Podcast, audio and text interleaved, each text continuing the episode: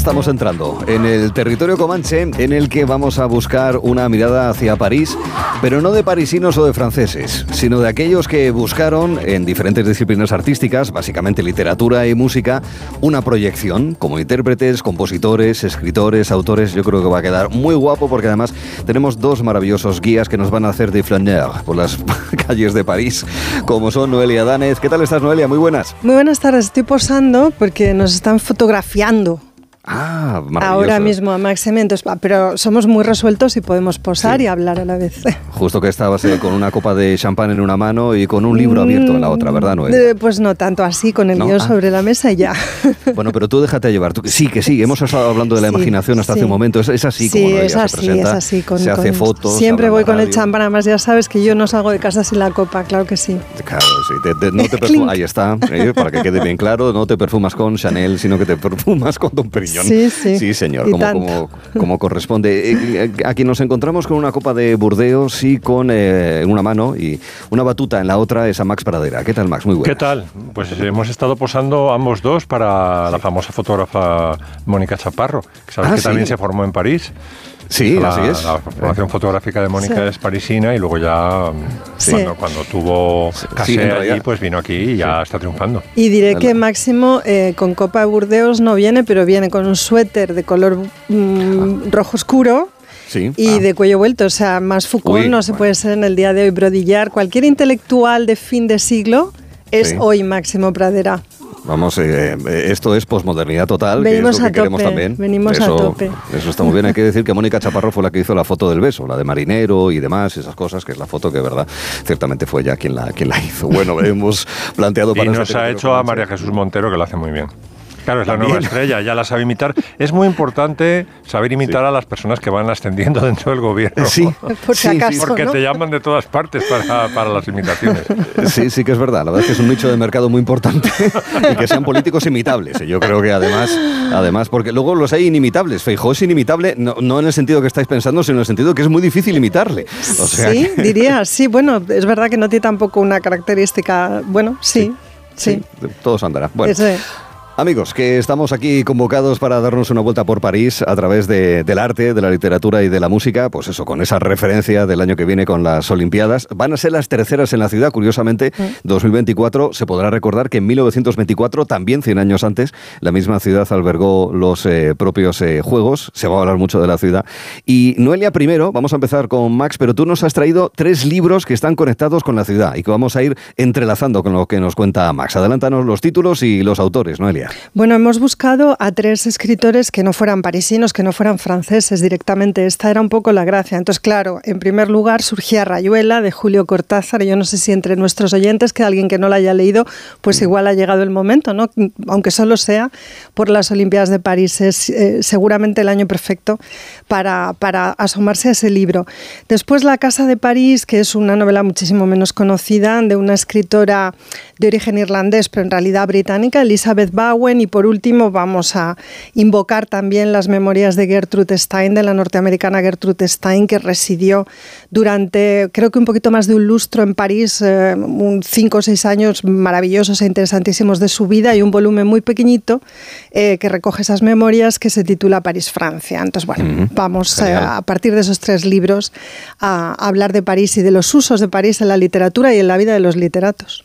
Yo cada vez que relea Rayuela pensaré en la maga y pensaré en ti, Noelia. Hombre, O claro. sea, que tú fíjate a qué nivel nos encontramos. Lo que vamos a hacer ahora mismo con Max Pradera es que también, porque has elegido, ¿verdad, Max?, a compositores, intérpretes que no son parisinos y la mayoría, bueno, creo que ninguno es francés, además, pero que sí que tienen su punto de referencia, la capital gala. Adánez y yo estamos en estrecho contacto. Permanentemente. Permanentemente. Entonces me comentó que iba a hacer esto y entonces mm, decidí parasitarla. Digo, pues yo me sumo, voy a hacer, voy a hacer eh, músicos eh, no franceses, no parisinos, que le deben toda su carrera o la mitad de ella a la, a la ciudad de la luz. Sí, sí, señor. que- Pues vamos a, a por ellos. Pues ¿sí? va- ¿Sí te mira, pues la Porque primera- hay mucho que escuchar, mucho que escuchar, sí. Me- Siempre me acordaré de la primera vez que vi París, que me llevó mi padre, Javier Pradera, que tenía ahí muchos eh, nexos de unión, porque vivía Jorge Semprún, que fue el que le metió el PC. En el PC, pues dimos la primera, el primer paseo a la caída de la tarde por los Campos Elíseos y justo coincidió que se encendían todas las luces de los Campos Elíseos y dijo un poco refunfuñando, dice, estos hijos de puta tienen la, mejor, la, ciudad más bonita del mundo. Porque es que es verdad que los parisinos son bastante antipáticos. Bueno, y dicho esto, vamos con eh, la primera mujer que le debe mucho a París, María Calas. Acabamos de celebrar el centenario de su nacimiento y ella tenía eh, una relación muy conflictiva con la prensa por dos razones. Una por su actitud profesional, que era muy exigente con los teatros. Se peleó con Rudolf Bing, por ejemplo, el director del, del Metropolitan de Nueva York, de la Ópera de Nueva York. Eh, se, peleó, se peleó también con el director de la Scala, porque ella exigía siempre montajes nuevos. Dice, no me deis cosas rancias, porque yo soy una... tengo mucho nivel, soy una estrella, y quiero, pues, eh, que digamos que la puesta en escena sea acorde, ¿no? Y cogió fama de diva, de caprichosa, de que cancelaba en cuanto... Mm, no le aplaudían lo suficiente o incluso la bucheaban y tal. Entonces, eh, esa era una de las razones por las que la perseguía la prensa. La otra es por sus amoríos con Onassis, que claro, ella no se pudo divorciar de su primer, de su primer y único marido, Giambattista Meneghini, porque era ciudadana mm, eh, estadounidense, ya nació en, Nueva York. Y, no había no pudo obtener el divorcio entonces al, final renunció a la nacionalidad americana adoptó la griega para estar eh, a disposición de Onassis si quería casarse con ella y llegó Onassis y se casó con Jackie Kennedy. Y, a pesar de todo eso, fueron muy, muy amigos. Cuando murió eh, Aristo, como le llamaba ella, cayó en una crisis, era como si le cortaran una marioneta el último hilo que le conecta con, la vida, ¿no? Y cae, la marioneta en el escenario. Y entonces Giuseppe Di Stefano, el famoso tenor, mm, que amaba mucho España, por cierto, fue jurado aquí en un festival de canto en Priego de Córdoba y era un, gran bon vivant, se enamoró de María Calas, un amorío tardío, y la acompañó en la última gira de su vida, que terminó en Japón, y cuenta que en su retiro del apartamento que tenía en Avenue Georges Mandel, en María Callas ya, en la última época contaba los días para morirse, porque no tenía ya ilusión. Giuseppe Di Stefano. Ci said ogni giorno, per fortuna, un giorno di meno. Every day, thank God, is one day less. Tremendo, ¿eh? Tremendo. O sea, se murió, se murió de asco. Eh, María Cala se murió de tristeza, se murió de tristeza en, París, pero antes lo pasó muy bien. Y llama la atención eh, que la soprano más célebre de la historia de la ópera quisiera, eh, su vocación de verdad era madre y, esposa dedicada a su marido, es decir, que su carrera artística, que yo creo que ha sido la más brillante de todas las estrellas de la ópera, estuvo, digamos, eh, forzada por una cosa muy griega, y era griega hasta las cachas, eh, llamada el destino. Oigámosla. I would have preferred uh, to have a happy, happy family and have children. I think that is the main vocation of a woman. But destiny brought me into this career. Uh, I couldn't get out and uh, I was forced into it quite frequently. First by my mother, then by my husband. I would have given it up with pleasure. But destiny is destiny. Destiny is destiny. No way out. Dice que no pudo, no pudo escapar, pobre María Calas. Pero bueno, estuvo muy ligada a París porque en París los paparazzi la dejaban en paz, mm. la dejaban vivir y bueno, era su, su ciudad refugio y la, la, querían muchísimo. Perdona, Máximo, que... que me parece que hay mucho divismo en esa visión, en esa narrativa que ella genera sobre sí misma del destino, ¿sabes? Y de eh, porque yo vi en su día también esa entrevista en la que dice, en el fondo yo lo que hubiera querido es tener un marido que me quisiera. Puede haber un punto de amargura por el momento vital en el que hace esas declaraciones, pero yo creo que también ese es el fatum de la diva. O sea, mm. decir, bueno, estaba condenada a ser lo que veis, ¿no? Todo, este, todo este esplendor era, era lo que yo tenía que ser en contra un poco de mi voluntad. Pero yo creo que hay, hay cuento ahí, ¿no? En lo que contaste. Sí, como, como cuando Alfonso Guerra dice que, que, en el fondo hubiera querido ser maestro de escuela.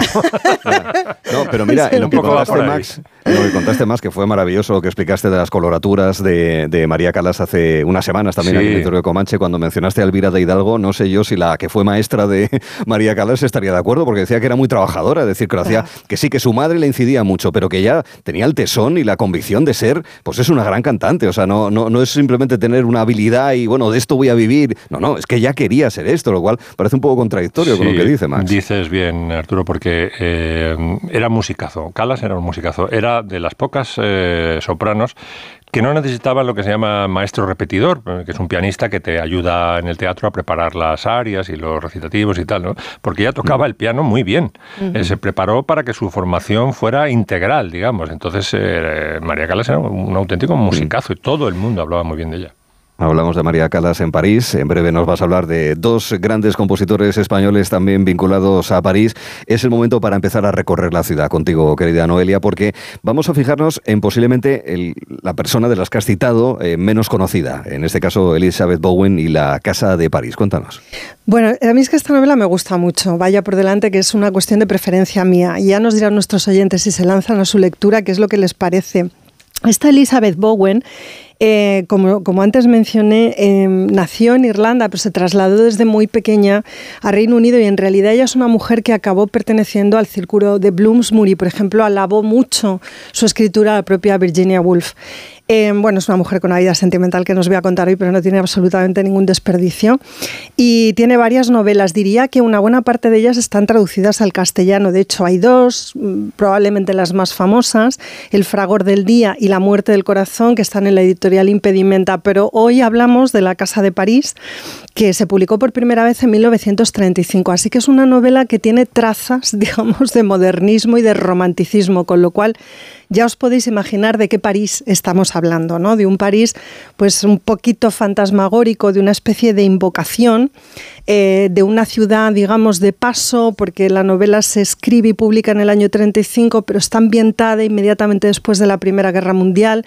Entonces es un París todavía severo, de posguerra, en fin, que aúna todos esos eh, elementos o características. Y en realidad toda la historia transcurre en una casa de huéspedes, esa casa en París, en la que se encuentran dos niños, eh, un, joven al borde de la adolescencia, un tal Leopold, que llega a esa casa con la expectativa de encontrarse allí por primera vez en su vida con su madre, a la que no ha conocido hasta entonces, y en la misma casa hay también hospedada una niña un poquito más mayor, de unos 13 años, creo recordar que se llama Henrietta, em, que espera tomar un tren que la lleve a casa de su abuela en el sur de Francia. Es decir, son dos niños que se cruzan. Eh, París apenas sale la novela, pero tú tienes todo el tiempo la noción muy clara de que aquello que pasa en esa casa está sucediendo en París. Eh, bueno, estamos ante una historia de secretos y revelaciones, es una historia de misterio, encuadrada, como dije, en un mundo de posguerra, y la ciudad de París juega el papel de em, proporcionar esa atmósfera de melancolía. Em, de anhelo permanente de algo que viene a reflejar un poco la complejidad emocional y los conflictos internos de los personajes. Y también explica, digamos, la conexión que hay, y aquí no haré ningún tipo de spoiler porque no os podéis imaginarlo, hay mucho giro de guion en esta novela, la conexión que hay eventualmente entre estos dos niños que parecen al principio encontrarse de manera puramente casual, Leopold y Henrietta. Vamos viendo que París juega un papel muy importante en ese encuentro que no es tan casual como parece. De manera que París es sueño, es tránsito, es fantasmagoría.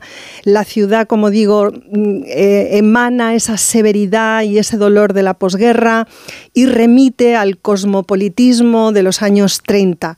Eh, es, por decirlo de alguna manera y por resumir, la exuberancia y la inseguridad de lo que queda fuera de la casa. Ese es el París de la Casa de París. La casa en París de Elizabeth Bowen. Lo bueno que tiene en narraciones como esta que nos estás contando es que eh, si haya estado en París o no, todos tenemos en imagen, hombre, sí, las zonas más monumentales, pero ¿quién no ha visto un documental o una serie o una película donde aparecen los barrios de París más degradados o más céntricos? Con lo cual, recrear esta historia e imaginar el entorno de la casa, ¿verdad? También lo podemos hacer. Sí, lo, Puede, eh, lo, Puede, hacer cualquiera. De alguna manera, Elizabeth Bowen apela a esas imágenes que todas, incluso hace casi 100 años, podíamos tener de la ciudad de París, seguramente entonces a través de postales o de daguerrotipos o de las reproducciones que fueran, ¿no? Esa, esa imagen de la orilla izquierda del Sena, por supuesto la catedral, los puentes, mm. también el barrio latino, la bohemia, todo eso está em, indicado, eh, pero no del todo presente, solo indicado mm. como una fantasmagoría.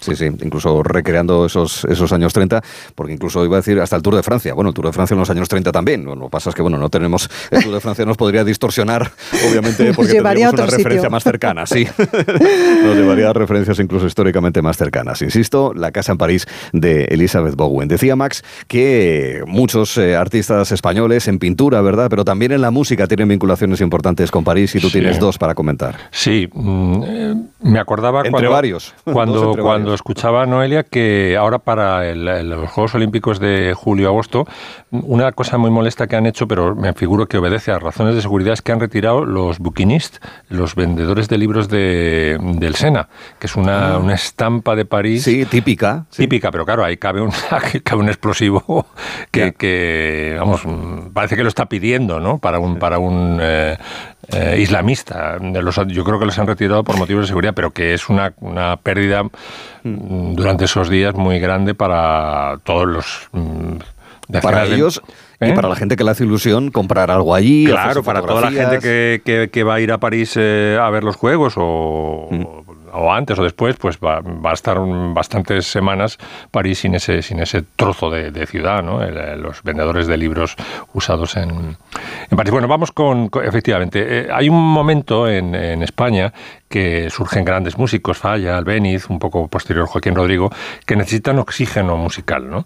Y el oxígeno musical, la gran metrópoli de la música era París, porque allí estaban, pues desde Debussy hasta eh, Paul Ducal, del Aprendiz de Brujo, eh, estaba Stravinsky, por supuesto, eh, Vincent Dandy, Ravel, estaban, estaban todos, o sea, todos los músicos de talento vivían allí, ¿no? Y entonces, claro, os tenéis que imaginar un mundo, eh, Falla se va, me parece que en 1907 u 8 a, París, donde no hay eh, todavía tocadiscos, eh, las partituras pues viajan lentas, no hay Spotify, no hay, no hay apenas radio, en fin, es un... hay que ir a, ver, a ver los conciertos a, la ciudad y a, que te pasen las partituras. Y entonces Falla va a París, le, se hace muy amigo de Debussy, que se mandaban postales y tal. Debussy incluso compuso una pieza eh, sobre una postal que le mandó eh, Falla, porque nunca se desplazó Debussy a, a, España y componía por lo que le contaba Falla. ¿no? Y Falla además se encontró con que le hacía mucho más caso. Aparte de que aprendía, le hacía mucho más caso porque, por ejemplo, la vida breve, que es su primera ópera, eh, que le dieron un premio, es cierto, en el conservatorio, pero no la pudo estrenar en España. Y entonces se encontró con que a través de Debussy, que tenía los contactos, pudo estrenarlo. Eso sí, los eh, franceses son muy chavinistas con el idioma. Traducido el libreto. Tú imagínate unos, una gitana de, de Granada hablando en francés. Bueno, pues tuvieron que traducir el libreto al francés para estrenar en Niza La vida breve de Manuel de Falla.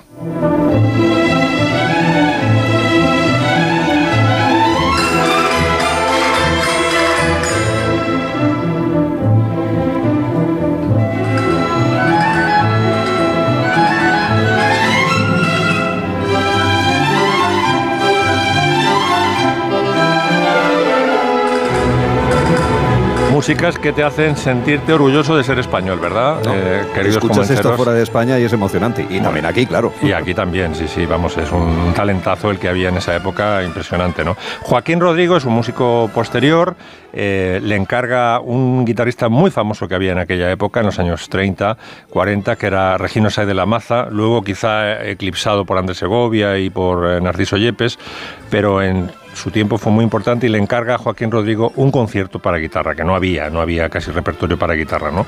Entonces Joaquín Rodrigo también se va a, a, París para, oxigenarse musicalmente, se va con su mujer, mm, una pianista turca que se llama Victoria Cami, y se instala en un pequeño cuchetril de, del barrio latino, y allí se pone a componer el concierto de Aranjuez. Y entonces durante esa estancia le ocurre a la pareja un hecho muy tremendo para, para ellos, que es que se tiene un aborto espontáneo Victoria, la mujer de Rodrigo.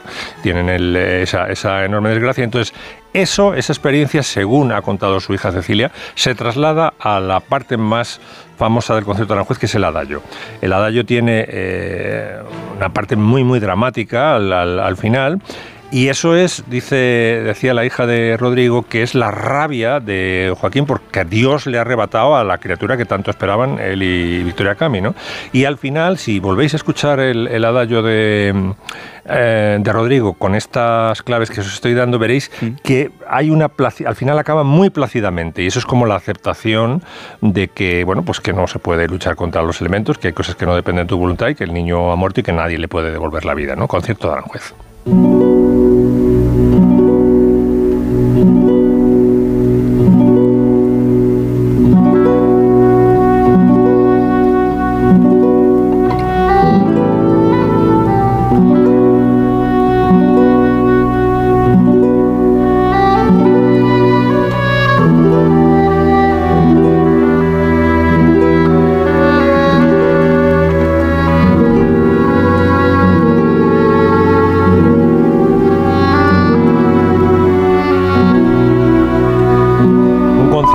Tan español, ¿verdad? Y, que fue inspirado por, bueno, por esta experiencia que os he contado y por la, por la atmósfera de París, ¿no? Eh, parece, parece increíble que eh, esta discrepancia, ¿no? Esta discrepancia eh, entre la ciudad de la luz y, el, tipo de música.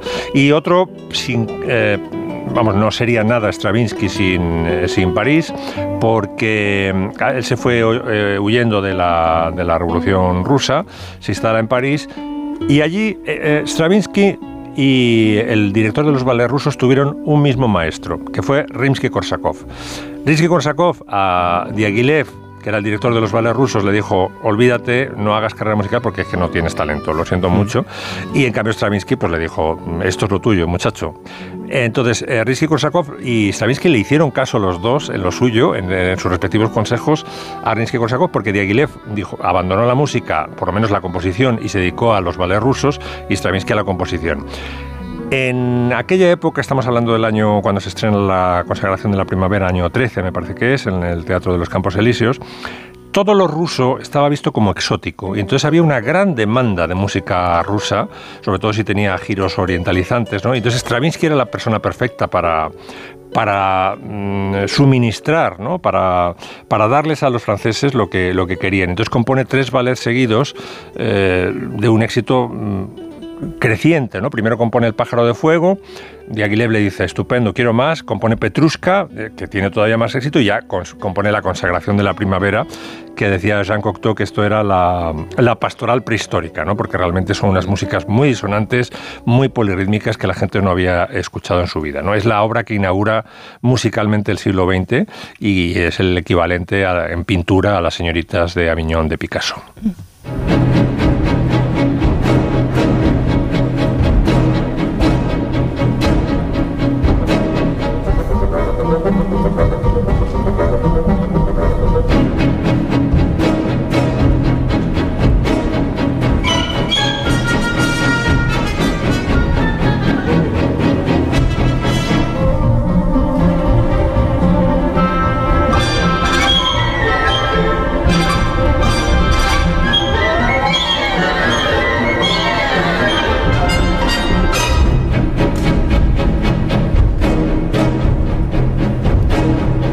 Durante el siglo anterior, en el siglo XIX, lo que había primado en la música occidental era la armonía, se había llegado a un grado de sofisticación increíble, ¿no?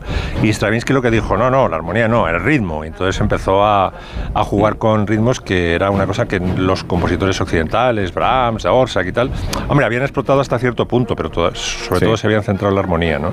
Y Stravinsky pues encontró la forma de, o propuso al público, al nuevo público del siglo XX, una forma de acentuar los compases pues muy distinta, ¿no? Que hasta un compás tan simple como el, el 3x4, que nos vamos a hartar de oírlo el próximo lunes en el concierto de Año Nuevo, se puede acentuar como mínimo de tres formas distintas, ¿no? Parte haciendo el, acento en la parte fuerte, en el primer compás, ¿no? Un, dos, tres, pero puedes hacer también un, dos, tres, un, dos, tres, o puedes hacer un, dos, tres, un, dos, tres. Todo esto Stravinsky lo llevó al paroxismo. Ritmo, ritmo. Stravinsky.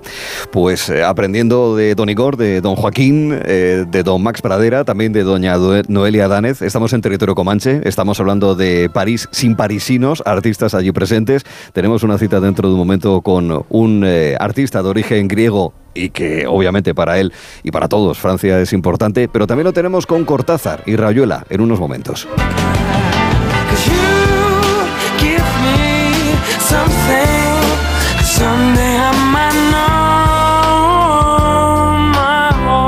En Onda Cero, Gelo en Navidad. Con Arturo Tellez. Onda Cero. No se necesita mucho para mejorar la vida de otro. A veces basta una mirada para hacerle sentir que no está solo. Basta un gesto, un empujón, una oportunidad. A veces basta solo un segundo. Si en tan poco tiempo se puede conseguir tanto, piensa en todo lo que hemos logrado en 85 años. 11. 85 años son solo el principio.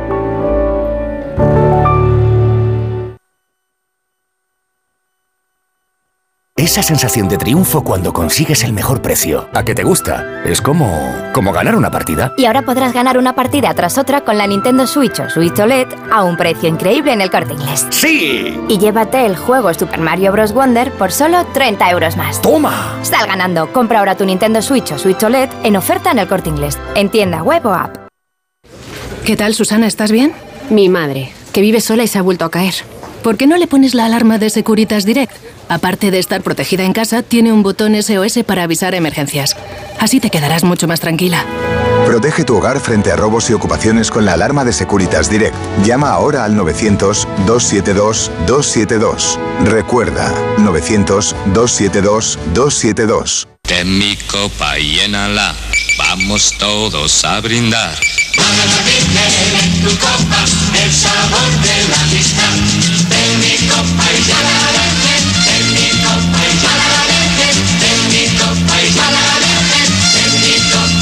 Málaga Virgen, sabor de amistad. ¿De verdad te vas a arriesgar a pedir esta Navidad tu tratamiento dental por Internet? Recuerda que la ortodoncia, la férula de descarga y los blanqueamientos dentales son tratamientos complejos que deben ser personalizados por un dentista de tu confianza. En Navidad, pon la salud de tu boca en buenas manos. Colegio de Odontólogos y Estomatólogos de Madrid. Si tienes problemas para calzarte o utilizas plantillas ortopédicas, en Pie y Salud te ofrecemos la solución. Pie y Salud, calzado especialmente cómodo sin renunciar a la moda. Pie y Salud, cuidamos tus pies, son tu medio de transporte más importante. Visita nuestras tiendas en Madrid y descubre nuestra colección. Toda la info en pieysalud.com. Pie y Salud y que nada detenga tu ritmo. Esta Navidad, haz un regalo que dure para siempre. incloudforever.com es la biblioteca infinita de los recuerdos. El lugar donde amigos, familiares o esa persona especial vivirá eternamente. Entra en regalalainmortalidad.com y descubre Incloud Forever, un regalo que hace historia. En Decorman sabemos la importancia que tiene vivir en un entorno único, por eso nos adaptamos al perfil de cada cliente, de cada familia, de cada hogar. Confía la reforma de tu vivienda a Decorman, máxima precisión en los plazos de entrega y penalización económica por demora. Decorman, líderes en proyectos y reformas, 91 609 3370 o decorman.es. Vamos a gastarnos una cantidad obscena de dinero y queremos que nos hagan mucho la pelota. ¿Queda claro? Ay, sí, señor. Está usted en la mejor tienda y en la mejor ciudad.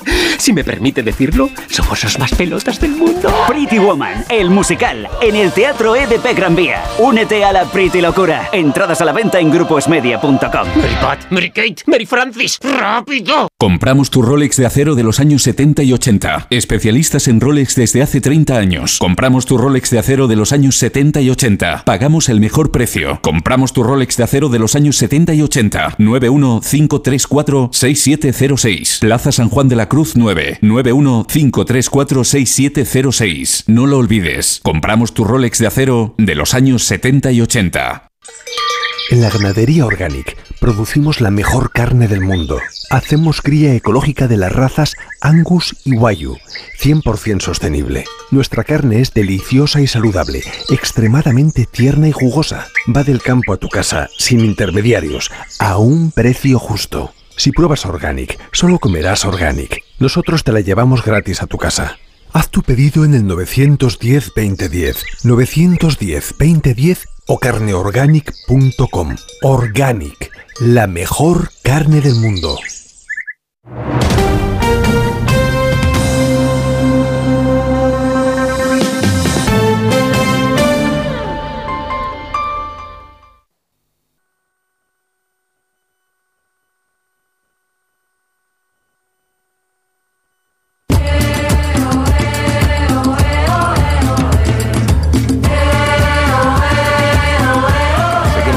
Territorio comanche con Noelia Danez, con Max eh, Pradera y disfrutando muchísimo de lo que nos están contando, de artistas, literatos, músicos, intérpretes en París sin ser parisinos. En breve Max nos va a hablar de un eh, artista conocido por todos, de origen griego, también un argentino. Como argentino, Noelia era el amigo Cortázar, que aunque argentino, pasó buena parte de su vida adulta en Europa, sobre todo en París, una experiencia despatriado y donde ahí Rayuela tiene una importancia relevante, Noelia. Fundamental. Bueno, yo os quiero decir que hemos encontrado un match que no habíamos previsto, pero el concierto Aranjuez con todo esto de la muerte del bebé Uno de los elementos dramáticos más importantes de Rayuela es la muerte del bebé de la maga. No sé si lo recordáis, pero Rocamadur muere. Rocamadur muere. Y entonces cuando lo escuchaba, pues ya yo estaba introduciéndome en lo que viene a continuación, pero sí, sí, hemos hecho match. Bueno, eh, de esta novela que os voy a contar yo a estas alturas, que no sepáis, eh, recordad que el protagonista, junto con la maga, es Horacio Oliveira, es un hombre que se mueve en el París bohemio eh, y lo hace en una medida importante, pues como lo hacía Cortázar, que se fue a vivir allí en 1951 con 37 años. Y Cortázar, si no me falla la memoria, murió en el 84, o sea que, bueno, si no la mitad, casi la mitad de su vida la pasó en París. La novela se publicó en 1963 y, bueno, cambió un poco el curso de su existencia, ¿no? Ya sabéis que es una novela que está es una de las primeras y, al mismo tiempo seguramente cúspide de eso que se llamó el boom latinoamericano. En la novela París es... Que por cierto, Noelia apartó a la pobre Carmen Martín Gaite de la literatura. Bueno, y a tantas otras. El maldito boom. Porque, claro, desplazó a escritoras y escritores también en castellano que no estaban haciendo ya realismo social, pero sí que hacían una literatura eh, más, digamos, cercana a la realidad española, a la realidad social y en general a la realidad española. De hecho, Carmen Martín Gaite reorientó un poco su trayectoria teniendo el boom latinoamericano en mente y no fue ya la única. Algunos lo hicieron con más fortuna, otros con menos, ¿no? Pero sí, bueno, y la llegada de esta novela fue una cosa, claro, extraordinaria. Eh, París, digo, en Rayuela, pues es un escenario central, es fundamental, porque es la geografía eh, de la existencia digamos, real y también de la existencia filosófica de Horacio Oliveira. Horacio pasea por la ciudad como quien pasea por su propia cabeza. Eh, va por sus calles, por sus cafés, frecuenta el ambiente bohemio. Él es un gran amante de la orilla izquierda del Sena, donde están los libreros, ¿no? que mencionaba antes Max, que es un espacio de París que a Cortázar le gustaba especialmente. Eh, ya sabéis que la novela tiene una estructura experimental, que su narrativa no es lineal, que se puede leer de tantas maneras como queráis, y París va a aparecer casi de manera constante, aunque es cierto también que una parte importante de la novela está ambientada en Buenos Aires y de hecho eh, lo que hay aquí es un contraste muy grande entre París, sus cafés, sus puentes, sus atardeceres, sus amaneceres y todo lo que tiene que ver con la bohemia el mundo artístico y Buenos Aires como una ciudad mucho más clausurada, estable y en ocasiones incluso opresiva. ¿no? Hay un contraste muy fuerte entre ambas, un contraste que estaba también muy presente en la vida y en la trayectoria literaria y personal y política de Julio Cortázar. Em, así que si decíamos que en la casa en París, eh, París era ensoñación, fantasmagoría, tránsito fantasmático eh, y todas estas cosas, pues aquí París es, em, eh, digamos, la geografía de la propia existencia del personaje principal. Y, también un poco la materialidad, ¿no? París son sus calles, París son sus cafés, o sea, no es nada que soñemos, es algo que existe y que se impone al propio Horacio Oliveira y a la maga como una realidad absoluta, ¿no?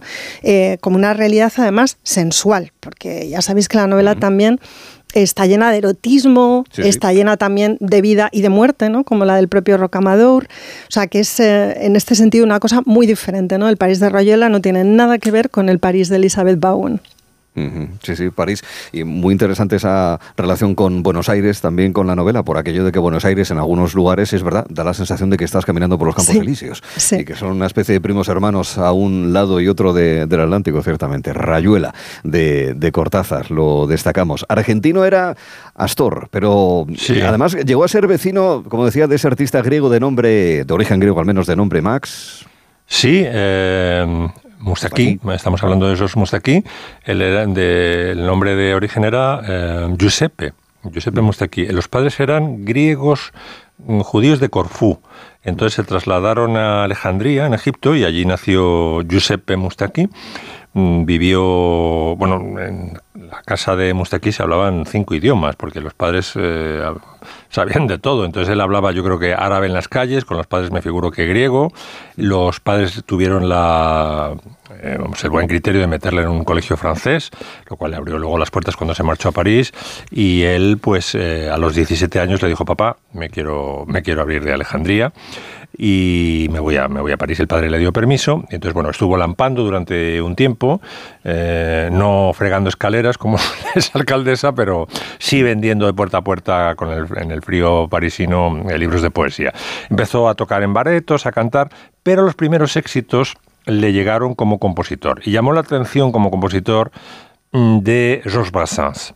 De hecho, eh, se convirtió en su protector, Brassens, y mm, lo que hizo eh, mm, es que mm, sintió que le debía tanto a esos Brassens por haberle acogido en París en los primeros años, que dijo, pues yo voy a triunfar con tu nombre, Georges. Y entonces se cambió el nombre de Miquel Mustaki, o Giuseppe Mustaki, perdón, a Georges Mustaki en homenaje a, a Georges Brassens. Bueno, empieza a, a componer, eh, se enamora de Edith Piaf, tiene un torrido romance con Edith Piaf, si hay algo que va con Edith Piaf es la palabra tórrido. Yo creo que no se puede vivir nada con Edith Piaf sin que sea tórrido. Está en un año, me parece, un año y pico. Y le compone una canción famosísima que es Milord, que tiene un éxito tremendo. Y luego ya él eh, se da cuenta de que puede, tiene voz y tiene gusto para, para defender él sus propias canciones. Y en el año 69 graba un disco mítico, que es donde está él, eh, la cara de él en, primer plano, una fotografía de él, ¿no? y que contiene la canción yo creo que más famosa, su canción icónica que es Le Metec. Avec ma gueule de métèque, de juif errant, de pâtre grec, et mes cheveux aux quatre vents. Avec mes yeux tout délavés, qui me donnent l'air de rêver, moi qui ne rêve plus souvent. Avec mes mains de maraudeurs, de musiciens et de rôdeurs qui ont pillé tant de jardins. Avec ma bouche qui a bu, qui a embrassé, mordu, sans jamais assouvir sa faim. Una canción por la que no pasa el tiempo, sigue siendo tan maravillosa como eh, cuando la escuché por primera vez, precisamente en casa de, Mar- de Carmen Martín Gaite, que me descubrió muchísima música. Y efectivamente, decías bien Arturo, eh, Mustaki y Piazzolla fueron amigos. Eh, eh, Mustaki sabía lo que era sentirse solo en París y cuando llegó, llega Piazzolla huyendo de Buenos Aires, donde no le hacían caso, donde le decían, vos no tango, no, sabe- no sabéis los problemas enormes que tuvo Piazzolla en Buenos Aires mm, por querer renovar el tango, ¿no? Eh, Tremendo, le insultaban, le tiraban huevos, le, le- mm, tenía discusiones. Eh, Piazzolla era muy, eh, muy físico, Eh, había, sido boxe- había dado clases de boxeo con el, con el padre y se había criado en Little Italy, en Nueva York, él es eh, muy neoyorquino, ¿no? Y entonces sus conocimientos de boxeo le habían servido para defenderse en las calles. Y entonces, por ejemplo, a los a un- hay un- una famosa pelea de Piazzolla con un periodista Radio Mitre que se está metiendo con él todo el rato por las eh, innovaciones que está haciendo en el tango y le llama un día y le dice, mira que si sigue el lunes que viene te escucho eh, meterte conmigo, dice, voy allá a Radio Mitre y te cago a trompadas. Este era Piazzolla, ¿no? Estaba desesperado por, por el maltrato que le daban.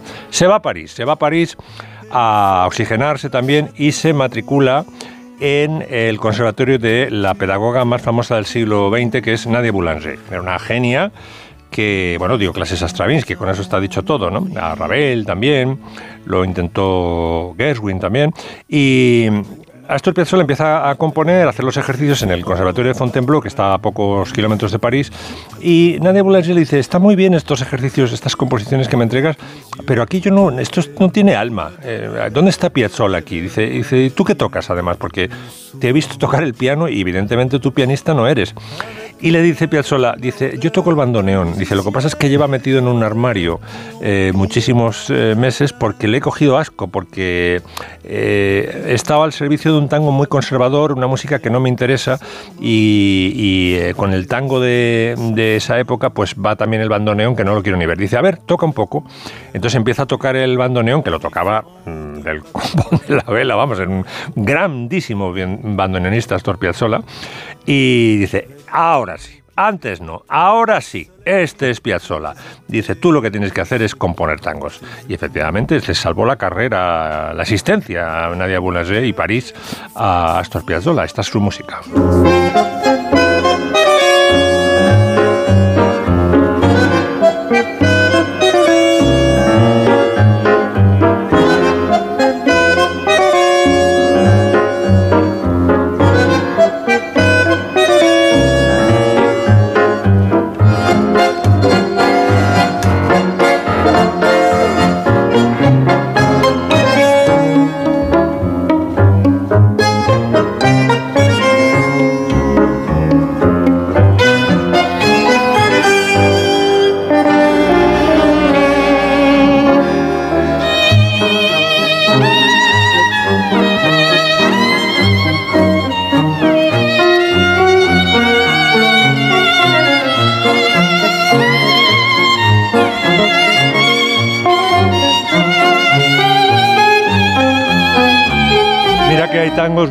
Pero como los tangos de los tangos instrumentales de Piazzolla, no hay nada tan emocionante y tan desgarrador como la música de este hombre. Llegan fantástico. Astor Piazzolla y Josh Mustaki, en la referencia que acabas de hacer de esa, ese catálogo, esa selección que has hecho en el apartado musical de artistas en París, no siendo parisinos. Eh, claro, hablamos de literatura, de libros, de novelas, hablamos también de música, de intérpretes. Eh, claro, pintura, pintura como, como tal no, pero sí en todo caso, ¿verdad, Noelia? Tenemos a una mujer que a través de un libro que tú has mencionado al empezar el territorio comanche de, de esta tarde, eh, fue muy importante para el desarrollo de muchos artistas alguno español, como es el caso de Picasso. Estamos hablando, ¿verdad, Noelia, de eh, Gertrude Einstein? Eso es, estamos hablando de ella. Bueno, ya sabéis que ella es norteamericana, nació a principios de siglo, rica heredera. Eh, hizo de su capa un sayo, un poco la habían educado para eso y pasó una época, como dije al principio, importante de su vida en París. Ella tenía una asistente eh, personal con la que mantenía una relación sentimental, la famosa Alice Bitoclas. Yo en otro Comanche he contado cómo fue la relación de estas dos mujeres y lo traigo a colación porque mm, el primer libro, digamos, de Gertrude Stein sobre París es de 1933 y es la autobiografía de Alice Bitoclas autobiografía que escribe Gertrude Stein sobre su pareja. Luego Alice Bitoclas se hizo muy famosa porque confeccionó un libro de cocina francesa que se sigue editando y vendiendo a día de hoy, donde recopiló bueno, pues recetas tradicionales, algunas de las cuales adaptó al gusto de ellas dos, ¿no? y también a, a las necesidades de las fiestas que daban en el piso en el que reunían, pues eso, a personajes como Hemingway, Picasso o Scott Fitzgerald, ¿no? Entonces, claro, eh, podía haber mencionado ese libro, pero como ya hemos hablado en, otro Comanche, digo, bueno, pues hoy vengo con otro volumen más chiquitito de memorias, un poquito posterior, de 1940, con notas de ella donde vuelve a hablar de cómo fue eh, la vida o de las impresiones que ella tiene como norteamericana, muy arraigada, sobre todo desde un punto de vista cultural, en el París de la primera mitad del siglo XX. A mí me parece un libro delicioso, te tiene que gustar o tienes que estar dispuesto eh, a leer eh, la manera en cómo escribía Gertrude Stein. Recordad que esta mujer es la de una rosa, es una rosa, es una rosa.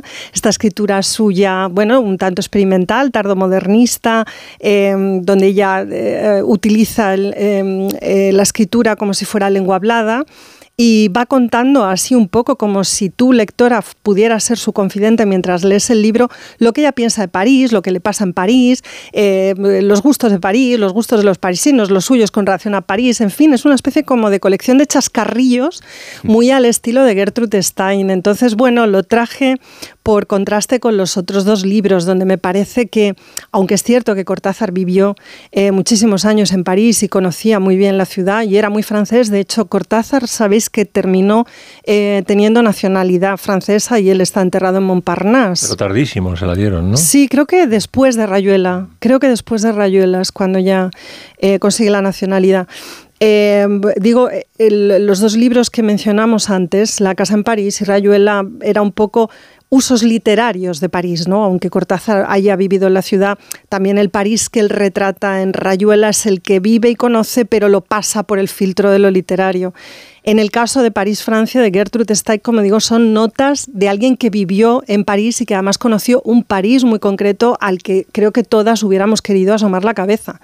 Porque quién no hubiera querido estar en alguna de aquellas veladas maravillosas que se organizaban en la casa de Gertrude Stein, en las que Alice Bitoclas preparaba unas comidas suculentas y todos disfrutaban muchísimo de, de los licores y de, y de la cocina parisina. En el libro de cocina, que por cierto os recomiendo, hay recetas bastante fáciles, pero ya sabéis que todas van empapadas de mantequilla. Yo alguna vez he hecho alguna y casi muero porque, pero, pero claro, es todo maravilloso y divertidísimo. Y bueno, para terminar, yo os traía, escogí de París, Francia, un párrafo cortito eh, que me parece que resume lo que París significó para las tres personas, para, para, estas tres personas tan diferentes, para Gertrude Stein, Julio Cortázar y Elizabeth Bowen, eh, y seguramente para muchas otras que pasaron por la ciudad o vivieron en la ciudad o tuvieron la ciudad como referente cultural y literario el pasado siglo. Eh, lo leo si me, si me lo autorizas. Me faltaría plus. pues dice, eh, dice Gertrude Stein en este París, Francia, Empieza a ser razonable que el siglo XX, cuya mecánica, cuya estandarización, cuyos crímenes empezaron en Norteamérica, necesitara París como contexto, el lugar en el que la tradición es tan sólida que pueden parecer modernos sin renunciar a ella, y en el que la aceptación de la realidad es tan grande que a cualquiera le está permitido sentir la emoción de la irrealidad. Creo que esta pareja de tradición-modernidad, realidad y realidad, es la esencia de París, ese fuerte contraste. Y creo que también esas dos dicotomías están de alguna manera en las tres obras que os traje esta tarde. Está muy bien. París, Francia, de Gertrude Stein. Estos cuatro minutos postreros van a servir, eh, Max, para que nos hables de otro compositor español que tiene vinculación con París y que tiene vinculación con Asturias, al menos en el título de la composición. De bueno, es Isaac Albéniz, que también viaja a París. Eh, este muere al poco de llegar eh, Falla. Falla se siente un poco ya en la obligación de seguir la estela de Albéniz. Mm, también va a respirar oxígeno porque no conseguía, no le... Eh, fíjate, eh, la relación de Isaac Albéniz con España era tan tremenda que siempre llamó a su país mi morena ingrata porque decía que no le hacía ni puñetero caso. Entonces se, se instaló allí, eh, además con, con, mujer e hijos, consiguió que le estrenaran pues Pepita Jiménez, por ejemplo, su ópera, tenía mucho éxito como pianista porque era un, un pianista formidable, terminó en París, donde estuvo muchos años la, obra Iberia, que es un poco su, gran, su gran obra para piano, y bueno, pues se sintió muy querido, pudo arropar a músicos que llegaban allí en busca de ayuda y pudo, por supuesto, departir con los grandes genios que había por entonces, que ya los hemos citado, pero que no, no está de más volverlos a citar, es que Stravinsky, Ravel, Debussy, es que estaba la vanguardia de, de comienzos del siglo XX, ¿no? Vamos a recordar eh, esta pieza de uno de los cuadros para piano de, de Albéniz.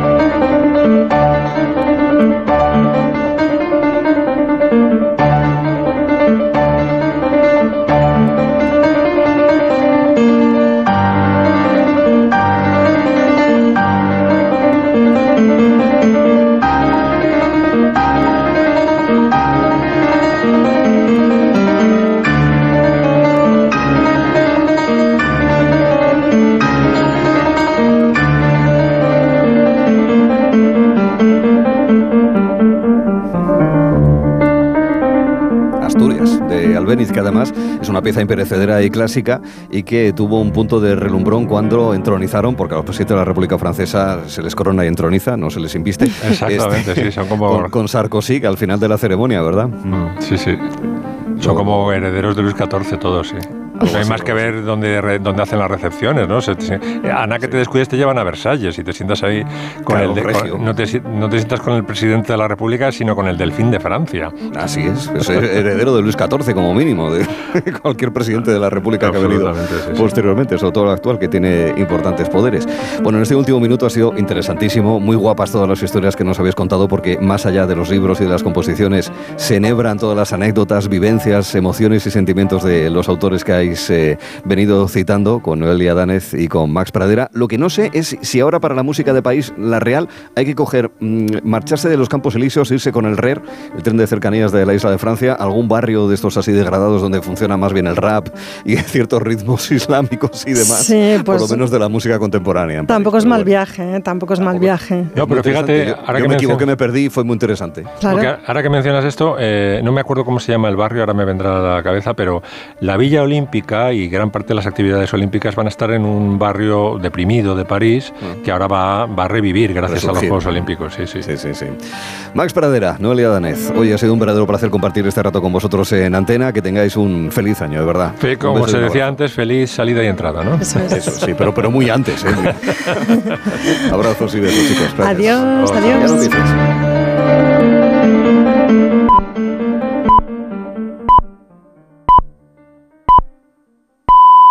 son